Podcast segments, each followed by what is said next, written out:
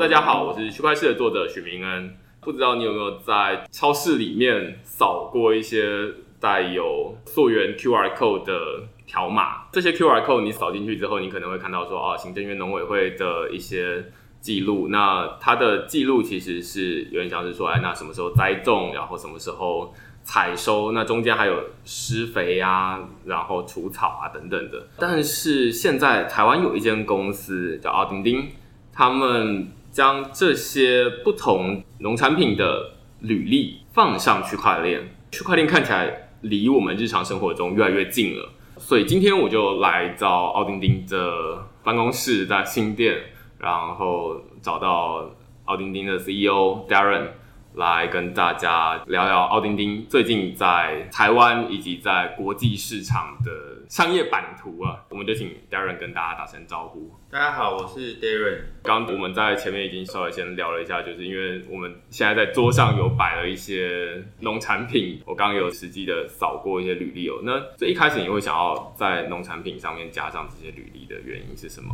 其实我们原本就有超过两千个，我觉得是台湾很棒的、有良心的生产者，比如说做酱油的、鲜奶的，然后种米的等等的。所以，我们一开始是从电商开始帮他们 promote 嘛。那开始做这个区块链生产履历，是因为我看到，你知道我们台湾过去有很多食安的问题，我去分析嘛，大家其实很多都是篡改原料，跟原料是有关系。比如说，我们以酱油来讲，我们会发现曾经有过这种打着自己是天然酿造有机酱油，然后他跑去跟工业酱油厂去买酱汁。对，然后觉得这个事情很不 OK 嘛。那比如说，我们也知道以前有油的问题嘛，还有毒奶粉。其实你知道，我们食安很多是在这个原料出了问题。那主原料出了问题之后，这些业者他们会怎么做呢？他去修改他的这个进货记录。所以我觉得，如果我们要解决食安问题，我们要从食物的这个原料开始。做起，所以我们为什么会做溯源履历？是因为比如说，我们以酱来讲，你进了飞机改的黄豆，对，跟不是飞机改的黄豆，这个成本就有差别。那如果你是进了飞机改的黄豆，我们希望说你进货这个记录可以呈现给消费者看，因为你光是用飞机改。或进口的这个黄豆，你就赢在起跑点。可是你想想看，我们如果去逛全联、去逛超商，我们其实根本不会知道它用的是怎么样的黄豆。飞机改也有分，所以我们希望做的事情是说，你进了飞机改黄豆多少斤，它可以变成多少瓶的这个酱油，我们用科学的方法把它换算出来，嗯，然后让消费者知道，然后每一瓶酱油上面的这个。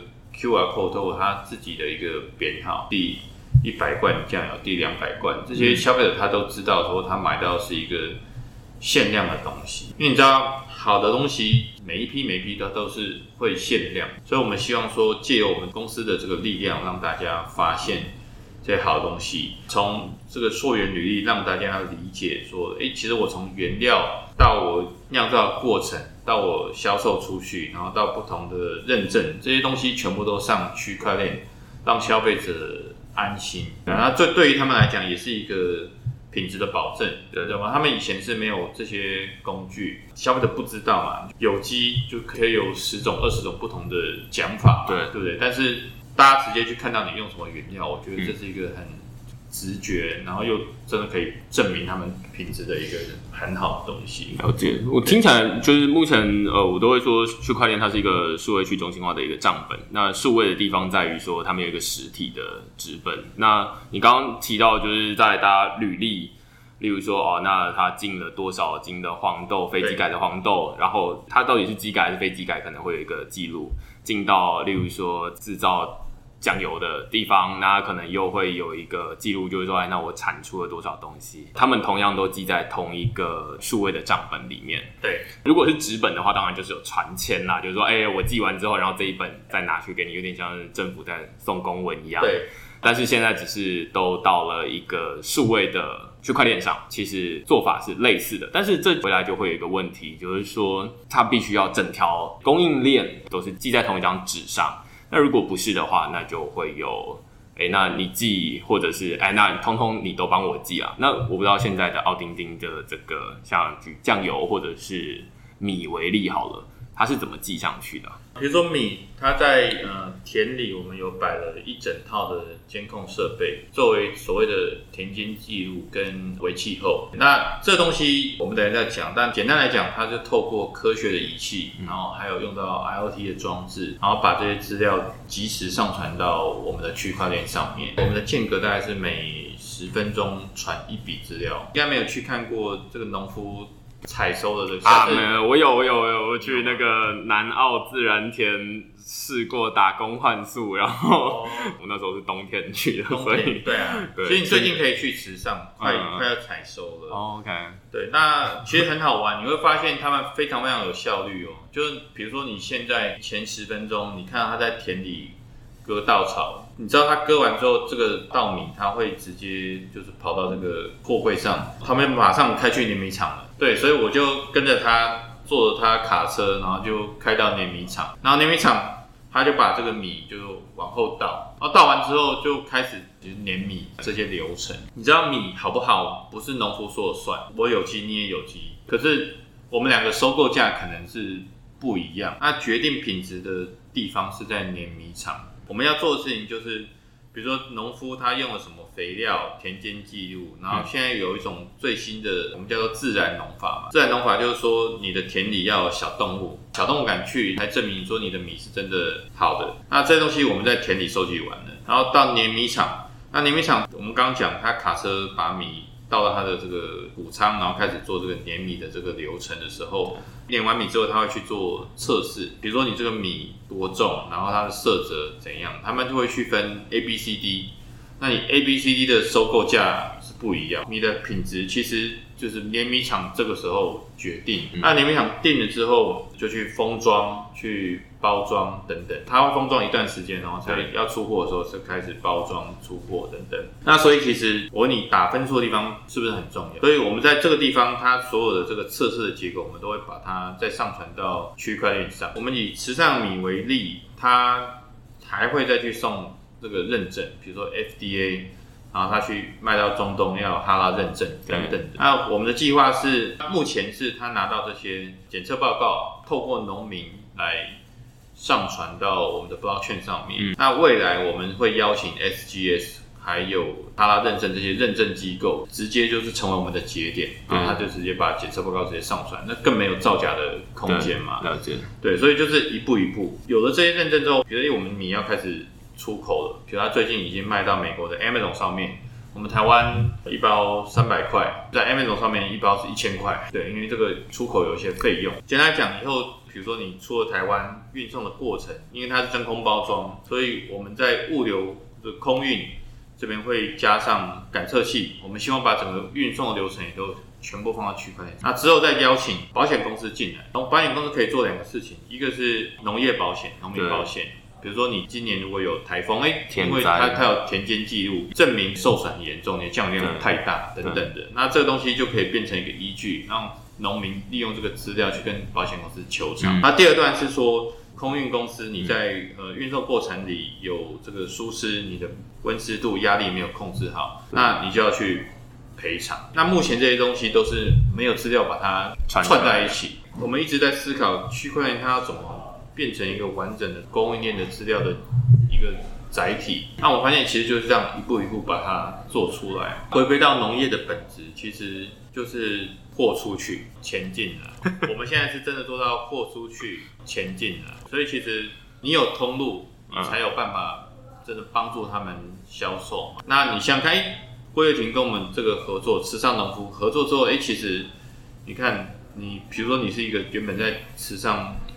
种米的农夫，嗯，你可能也想不到会有什么金融时报来报你，对你可能也想不到，就是会有什么 BBC 要飞来台湾采访他，这些东西其实无形中都在帮助他。就是慢慢的提升他的知名度，然后去销售好的产品给全世界。其实这个就是我们公司最核心的一个理念，就我们去帮助这些农夫去卖东西，因为我们了解区块链它是一个辅助的工具。那如果你把辅助的工具使用的好的话，它对于整个品牌的价值建立，然后对于建立这个消费者跟农夫之间沟通的一个桥梁，会成为一个很强的这个信任感。所以这个就是我们想要做的事情。因为刚刚你把整个米的产销流程分成四段，一段是生产。碾米、运送跟销售，我这边有两个问题，一个问题是单点的问题，就是说，像是刚刚在生产的部分，你有提到，就是说会有一些仪器，因为物联网仪器，我之前有在 Computex 问过阿圭维气后，他们就是其实有这样的一个收集的 IOT 的设备嘛，所以基本上这些数据是物联网的设备收集来，但是它可能没有办法收集的是说，例如说你撒了什么的肥料。这个可能是有点太为难这个机器了，这样子。肥料没有办法，但是魏业婷他会拍肥料的这个包装施肥的时候。但是这个拍摄的当下，就是他的手机拍完照片之后会上链吗？还是说会上链？OK，那是他手动上链。就是我们有做一套这个软体让他使用，他就可以上链。第二段就会是到碾米厂这边。碾米厂你刚刚有提到，就是说，哎，那米进来，假设同样都是有机米，但是问题是它。做完了之后，它可能会有四种不同的色泽。好了，这其实会有一个，就是这是一个单点的问题啊。就是说，从单点的角度来看的话，哎，那他不知道他进来的米到底是哪一个？因为一个碾米厂，它可能有很多不同的农夫跟他配合。对，那所以这就比较难透过仪器来上链，因为它就是哎，那那个米进来，这个米进来，那这个基本上就比较仰赖。人来做这件事情，对不对？其实他们所有的检测都是机器，他们有非常多日本进口的机器。那只是现在的作业流程是我们不要因为区块链，然后就去改变他们原本。所以我们就是做了软体让他用，然后他加入我们所谓的这个账本来运营，有资料它就上传，这是他的。对，基本上是这样子。这边我先停一下，就是说很多人会认为说，哎，那你看你这边是，例如说人来上链，大家就会说啊，那你这样子其实链上的资料也未必可靠。我自己是有另外一边的看法啦，就是说，我觉得现在数位的资料上链，跟我们几年前政府或包含现在我在当兵的时候，我在当替代役，政府也会有纸本的资料数位化，纸本是要数位化之后，我觉得在下一个。是啊，那数位的资料上链，所以我觉得这是两个不同的东西。那我们来看看现在就是政府这么做好了，它其实比较像是说我的那时候它是双轨制，对，就是说哦，那我们有纸本，然后同时你也要 key 一份资料到数位系统上面。那但是我们主要的作业是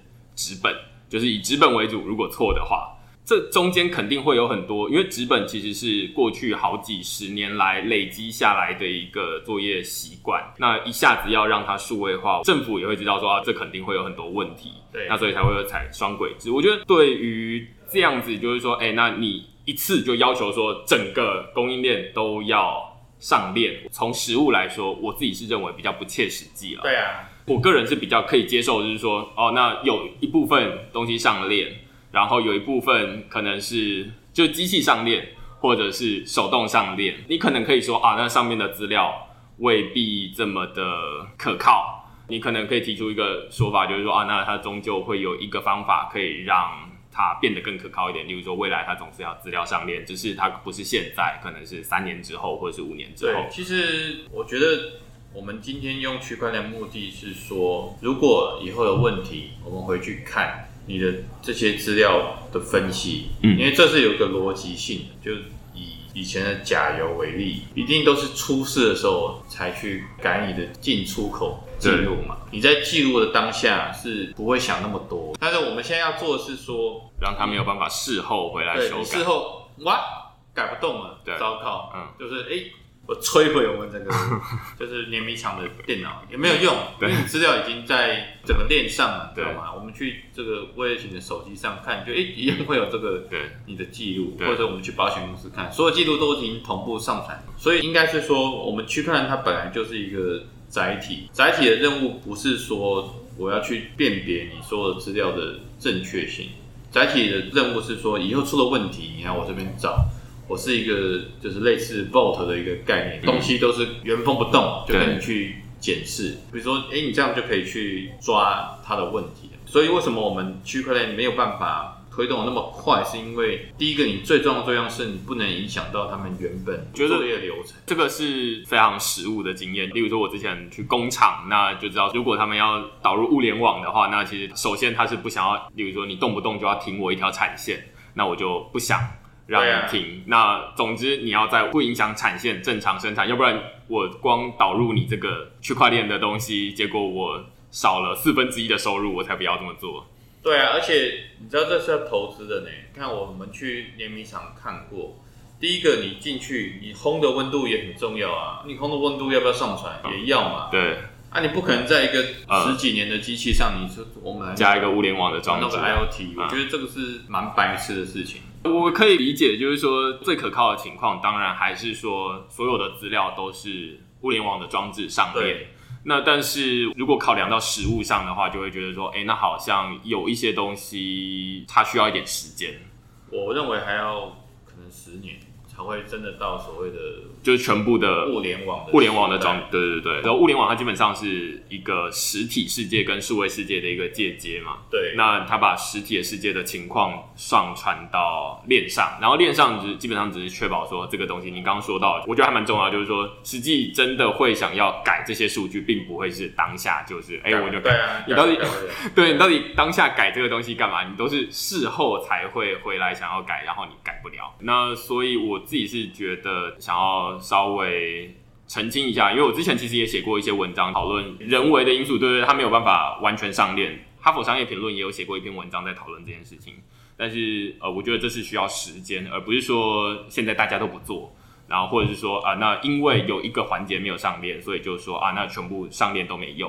我觉得这可能有点一竿子打翻一船人了。对，我是觉得我们做事情要脚踏实地，然后不要一下就觉得哦，我们所有的东西都要透过 IoT 来传才有意义。那事实上，就算是用 IoT，如果中间你经过自己的设备那一样有造假的可能嘛？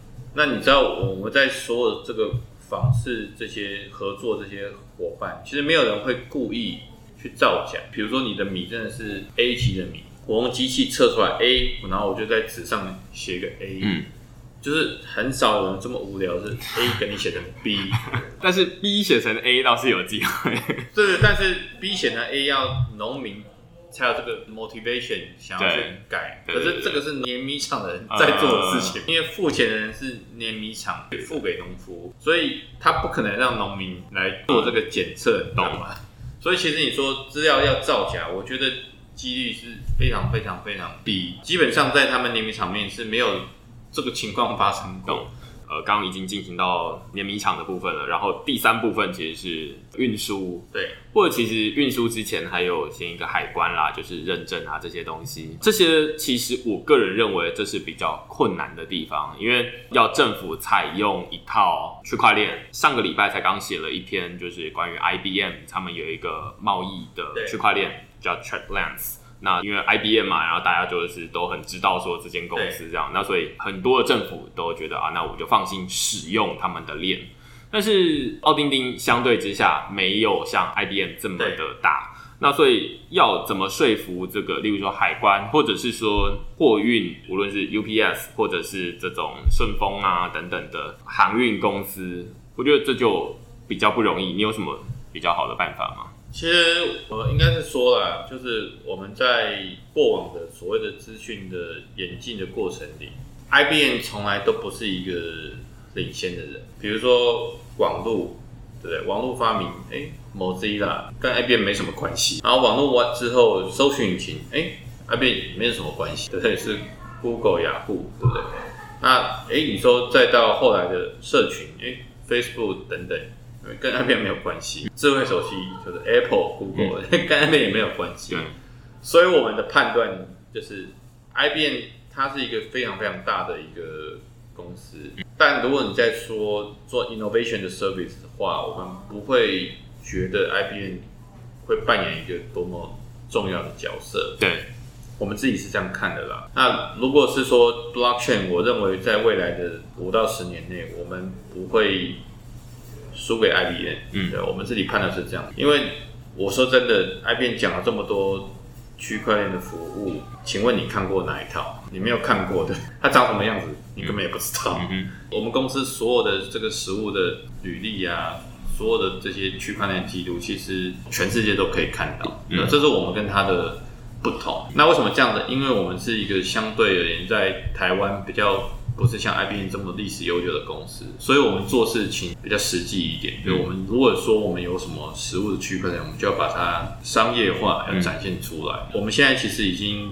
在跟一些海运航空公司在谈这些事情，所以很快在一两年内你就会看到我们的成果。如果你要说未来全世界用哪一套区块链服务，我认为不一定是 IBM。所以应该是说这些航运或者是政府的官贸啊等等的，他们可能台面上就会有很多选择。你当然选 IBM 是一个安全的选择，嗯但是我你想想看，我们如果要做所有的云端服务，比如说我们要说我们要 hosting，我不会去选 IBM，我一定是选 Amazon 或是 Google 或者是 Microsoft。所以我认为在所谓网际网络的这个时代里，我们这种类型的公司会比较被市场 favor，嗯不会是 IBM。IBM 很贵嘛，对动不动就是几千万美金，没有人会愿意付这么多钱，就为了换一个名字。我认为这个才刚刚开始。了解他们到底要怎么选，那还是一个五到十年之后未必是 IBM 比较吃香的一个选择我。但是，根本不可能是 IBM，、嗯我可以这样跟你讲，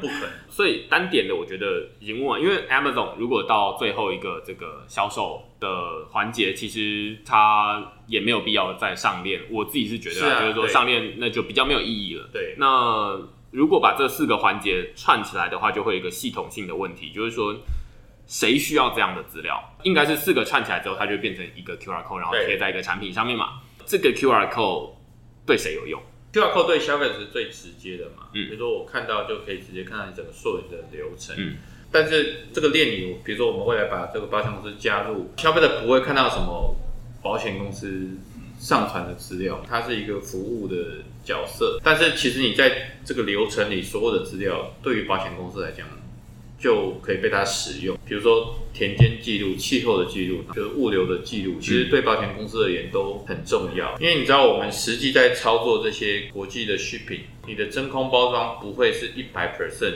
就从台湾出去，然后到美国是一百 percent 还有这个真空包装的嘛？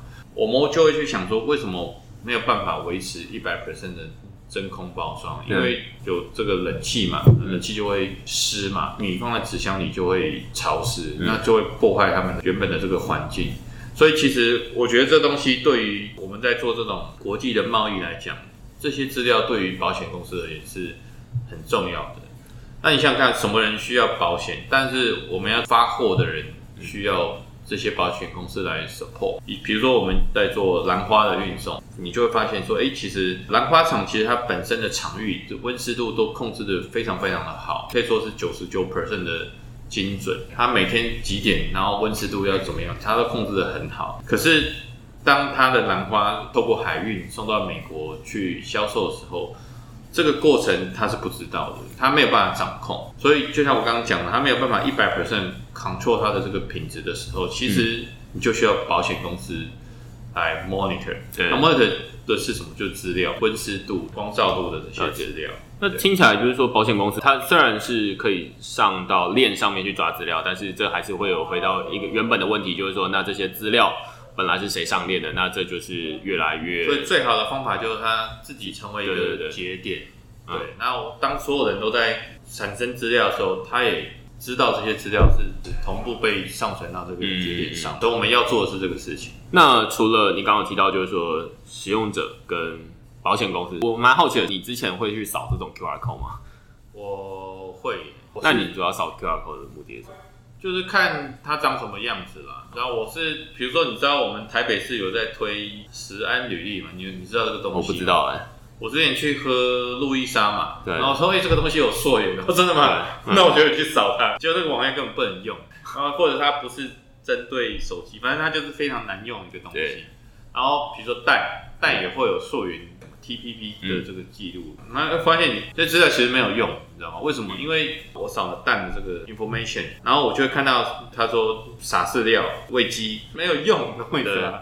所以我就会觉得说，政府花了这么多力气在推这些所谓的农业履历，哇靠！结果消费者最后看到就是说，对你什么时候喂沙鸡的？沙水施肥，洒水施肥，对对对对，这跟你的品质一点关系都没有。因为我自己就是扫过这个东西，然后我就觉得说，哎、你告诉我说什么时候施肥，什么时候除草，那什么时候收成，我自己是扫了几次之后，就觉得对我判断这个产品的品质没有什么帮助，所以我后来就不扫了。对啊，那而且它上面贴了那个 QR code，我还可能要多付一点钱这样子。那你觉得要怎么让这些资料变得有意义？简单来讲，你知道有机是要用有机肥料吗？你的肥料价格就有差，你是所有东西都要有机哦。就我们还不要说你下的雨有酸雨，这个不能是有机，这个嗯我们偏不要用这么严格的标准。但起码你用了什么肥料，我想知道，对，你知道吗？然后你进口这个飞机改黄豆等等的，最好是知道到你你的进货成本多少钱，我都知道。虽然他们可能不会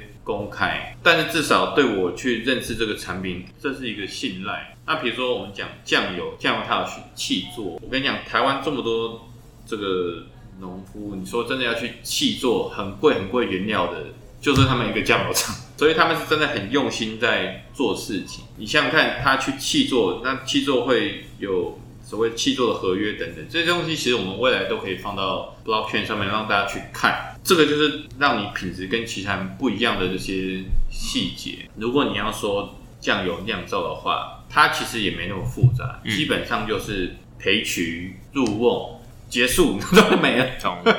懂。可是你想想看，如果我们的生产率是培取入瓮，然后就装罐，然后出货，这个这对消费者有什么意义？一点意义都没有，是有写跟没有写一样的。对对所以他说培取，那你的温度、你的渠，是然后你入瓮，然后最后是它两个瓮混在一起，然后你再去看，哇，它用了什么飞机改的原料，就是黄豆等等，你就会发现，哦，原来一个酱油是这么复杂，那你就会觉得，哦，一百八十块，两百多块，但它不同等级，其实很便宜，你知道吗？对，所以我就觉得这听起来会有一点难度的地方，在于说不知道在链上要记录的资料到多细节。目前按照你说起来，就是说越细节越好。就是说，如果你有在瓮里面的温湿度的话，那当然是很好。或者是你提供的肥料它是一个特定的品牌，或者是怎么样，越细节的资料会对消费者的判断越精准。但是问题是，链上能够记这么多资料吗？或者说，这听起来会有更多的，因为光是一个田间记录，现在可能还有 IOT 的设备在田里面收集一些基本的资料，但是。有太多的东西是没有办法机器来收集的，那就大量的仰赖了人，就会变成说啊，那就是全部都是人来做这件事情。对，所以，目前这整个流程还是蛮靠人来做。蛮多手工的。对啊，因为农业跟或者是什么水果等等，其实它是一个没有那么大量机械化的产业啊，它不是像我们什么半导体、什么工厂一样，所以它会有 transition 的一个过程。假设我们在这个时间投资太多硬体的成本，你的 effort 是就是很大，但你获得的东西其实是很少的。嗯，那比如说我们说四 G 到五 G，哇，五 G 等于是你的这个配备要换一次，没有必要在这个时间点去投资这么大的。对，但是我觉得事情的本质是一样的，你知道，不管四 G，不管五 G，你酿造酱油的流程是一模一样的。对，所以我们就是希望说，因为你知道科技刚出来的时候，它是最贵的，然后随着时间拉长，它会有一个递减的效应嘛，对不对？所以我们就希望说，在它能负担的一个合理的成本的时候，我们引入科学的配备，帮助他减少用人力去上传资料的这个过程。我自己是最好奇的是说，那现在目前的结论看起来是说，农业它其实没有那么仰赖机器在运作，但是问题是，就是要资料上链的话，它其实最好的情况当然是仰赖大量的资料上链。那会不会觉得农业其实不太适合让资料上链？因为虽然它在整体的情况是说，哎、这信任断裂，然后大家会遇到食安问题，这大家都知道。但是问题是说，在实作上面，即便我们提供他这样的工具，但是他们要把他们现在既有的流程改成机器自动化，或者至少是上链自动化资料上链。这是需要蛮长一段时间的。会不会觉得有一些产业，例如说像工厂啊这种，他们其实本来就已经有很多自动化的东西，他们会更适合来做这种资料上链？我觉得大家关心的点都不太一样。我自己觉得吃的东西比所谓的什么半导体工厂重要，虽然它会比较慢。那我们觉得这是一个就长时间的一个。投资对，那因为我们公司有其他的获利的商业模式，旅馆、航空等等，我们其实觉得这是我们对社会的一个回馈。因为其实台湾赚钱的企业非常多，可是有哪一个企业愿意真的说，哎，我们卷起袖子跟农夫一起来做一些比较有创新的实验？其实很少。我们当然理解这个过程会比较久，可是比如说我们。假设我们在美国有做肉的这个 blockchain 嘛，溯源履历，那你做的肉其实啪一下就做完，等于是说这东西商业模式一旦被我们建立起来，它就是一个 sustainable 一个 business，它可以 last 很久，十年、二十年、三十年，只要。商业模式确定，这东西可以 run 非常久，因为它是一个刚需。比如说养牛，最后就是要变成牛肉出口等等的，这是一个刚需嘛。所以其实我们觉得说，任何我们投入在农业上面，或是吃的东西相关的这个产业上，其实是回馈消费者的一个服务了。嗯，它是比较一个长期的投资。比如说你也访了很多台湾的区块链公司，你有认识哪一家愿意就是花这么多时间在一个？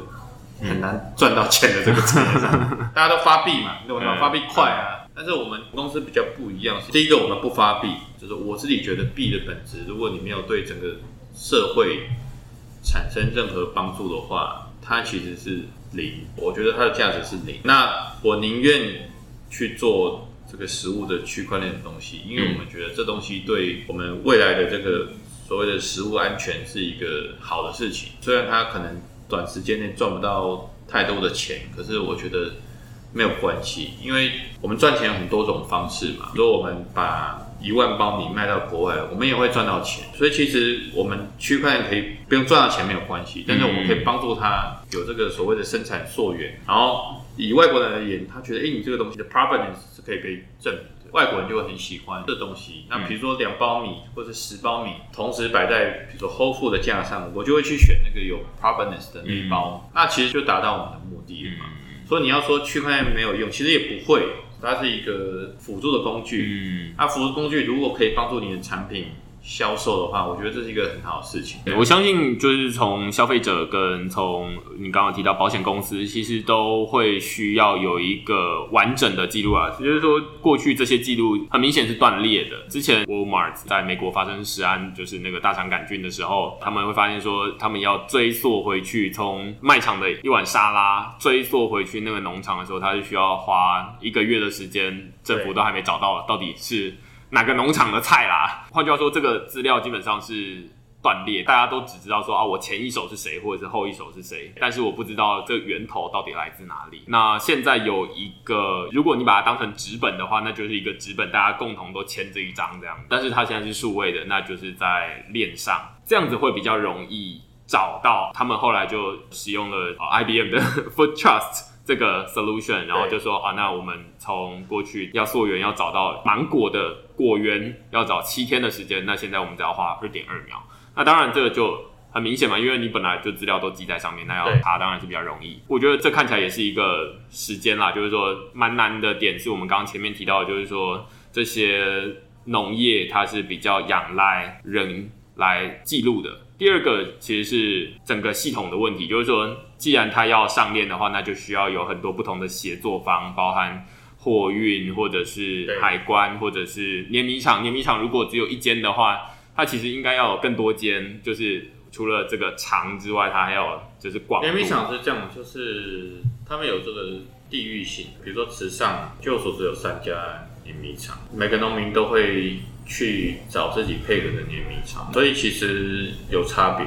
所以这听起来都需要一点时间来做这件事情。这是一个开始啊，开始总是会觉得说上面有一些东西是不知道是真的还是假的，但是过去是完全没有这个东西的。对，那现在是有一个东西了，那我们有一个改进的基础。我个人是这么认为啦。就好像以前我们随着网络一开始发展。波接嘛，然后再就是 ADSL 等等的，慢慢就是什么三 G、四 G、五 G 等等，科技本来就是一个渐进的过程，不可能是速成。那我觉得这是一个好的东西。如果呃我们把 IBM 撇开，但其实你就发现，其实那么重视食物安全的公司，其实全世界。都非常非常少。那我们自己是觉得说，因为你知道，我们已经跟台湾这些超过两千个农民生产者，已经是有蛮好的这个感情的基础。那我觉得用科技来帮助他们升级，因为大家其实都想要卖更多货。那我们台湾市场其实相对而言是比较小的。那虽然东西很好，可是你就是不会买啊。那比如说我现在卖你一包米一千块，你在台湾你一定不会买。可是你知道我们。第一批货去美国五百包秒杀，你知道吗？一一包一千块，所以我觉得我们在做所谓的一个科技公司的时候，我们用全球化的思维来看这个事情。我们当然是把米卖到会秒杀的地方。对，如果我今天可以卖五百包、五千包、五万包，应该也不是什么太大的问题。美国的人口是台湾的可能二十倍嘛，那光是华人也是非常非常多。所以其实我觉得这是一个好的开始。你过去的酱油，然后再什么莲藕粉、药材，其实都可以过去。我们就慢慢慢慢。但你知道我们在做进出口的时候，我们有个很重要的东西，就是我们要溯源这个事情。我们是拿我们公司的招牌去卖你的这些产品，那你对消费者也要负责。负责的方法就是你至少要做溯源的。履历，你用什么原料去种你的农作物等等，其实你都会需要告诉消费者。因为今天主要是讲农产品嘛。对，我知道奥丁丁还有在做旅宿。对，我之前因为想要体验一下旅宿，我就去住小南天。我自己是台南人，然后跑去住小南天，因为那是他操作，所以我也没有办法看到。我只是觉得哦，好像蛮有趣的这样子。接下来还有航空，对，今天都来不及。讲啦，那之后再之后再找，当然来 就是一集一集讲，因为我觉得这个跟之前我们讨论，例如说啊，找调查局来讨论，就是说，哎，他们怎么把这些政务上链啊，或者是找一些律师来讨论交易所被害该怎么办，交易所的负责人逼托等等的来。讲说虚拟货币的产业是怎么样？我觉得奥丁丁在做的是一个比较接近我们日常生活中会接触到的事情。大家都要吃饭嘛，那大家都要出去玩，然后会订机票，这些东西跟区块链有什么样的关系？我自己是觉得很有趣啦，而且很有可能你在使用区块链的时候，你也未必知道它是区块链。因为它只是一个背后的资料结构而已。如果你有机会，大家扫 QR code，你就会发现说，区块链其实可以用在我们日常生活中。虽然它现在还没有直接对我们的日常生活中产生很直接的影响啦，也没有说啊，那突然某一个农民他上链之后，他的资料就突然都变得特别可靠啊什么的。但是至少它可以有一个亮点，就是说，哎，有人愿意这么做了，他未必做的。很好，它还有一个很大的改进的空间，那就会慢慢来做这样。其实我们每一期到做都一直在进步，因为你知道我们是几乎每天都会就是沟通嘛，所以其实这个进步是很明显。因为你知道我们是科技业者，我们大家不知道怎么种，所以他就跟我们讲说他觉得怎么样可以更好，那我们就会去进步，所以我觉得这是一个。互相学习的过程。我自己最好奇的是，那除了米跟酱油之外，你觉得还有哪一种农产品是你觉得适合上链的？有啊，就是比如说鲜奶，我们要上链应该也会蛮快的。为什么鲜奶适合上链？现在很重要。比如说我们有一个老爹牧场，还有主恩牧场，他们差是差在哪里？就是加工厂。所以加工厂有点像是碾米厂。老爹鲜乳是低温杀菌，所以它的这些。蛋白质等等的会比较完整的保留下来。那你想想看，那我是消费者，我会不会想知道说，哦，你真的是低温杀菌嘛？嗯，对不对？那我们就想要知道你杀菌的温度嘛。我们也没有说低温杀菌比较好或不好，但是这是它的一个特色，对吧？真的，台湾老爹鲜乳是第一个发明低温杀菌的一个牧场，所以其实每一个不同的这个牧场都有它自己的特色。那重点是说，我们所有的销售的鲜奶都是单一牧场的乳源，这是很重要。你是台南嘛？那边有很多牧场，台南大部分都是去混奶，混的东西跟你是同一个牧场出来的东西，其实品质的差异是有的嘛？你知道？对啊。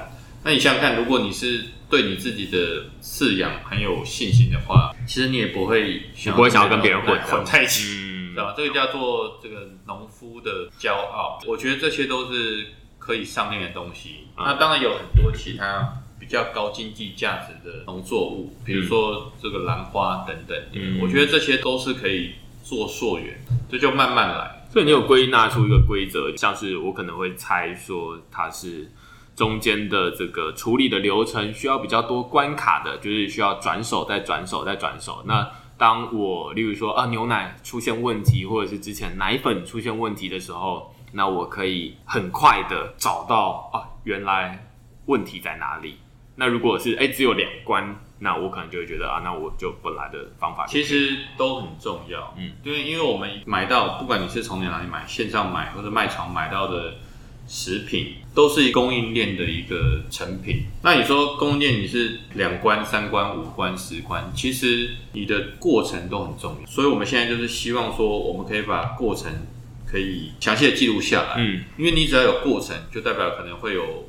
失误嘛，对，有的时候是我东西运出去都好的事，比如说我们诶猪肉杀出去都是好的，可是，在运送过程里，比如说你是用卡车吊这个猪肉，没有低温运送，就会有这个细菌产生嘛。因为我们在菜市场买到猪肉，就当然是没有溯源履历的，所以你说过程重不重要？其实过程才是最重要的，嗯，对吗？我觉得不管是做什么事情，我觉得过程才是最重要的。我们自己做了区块链这么多年，我认为区块链价值是它可以把供应链的资料串联起来，这是它最大的一个价值。我们以前都是看证书、看贴纸，嗯，等等的。但其实我认为这个时代已经会慢慢过去，过程才重要嘛。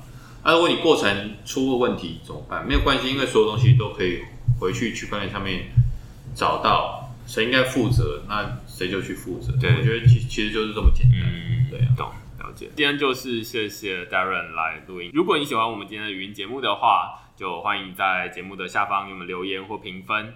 那就谢谢，好，谢谢。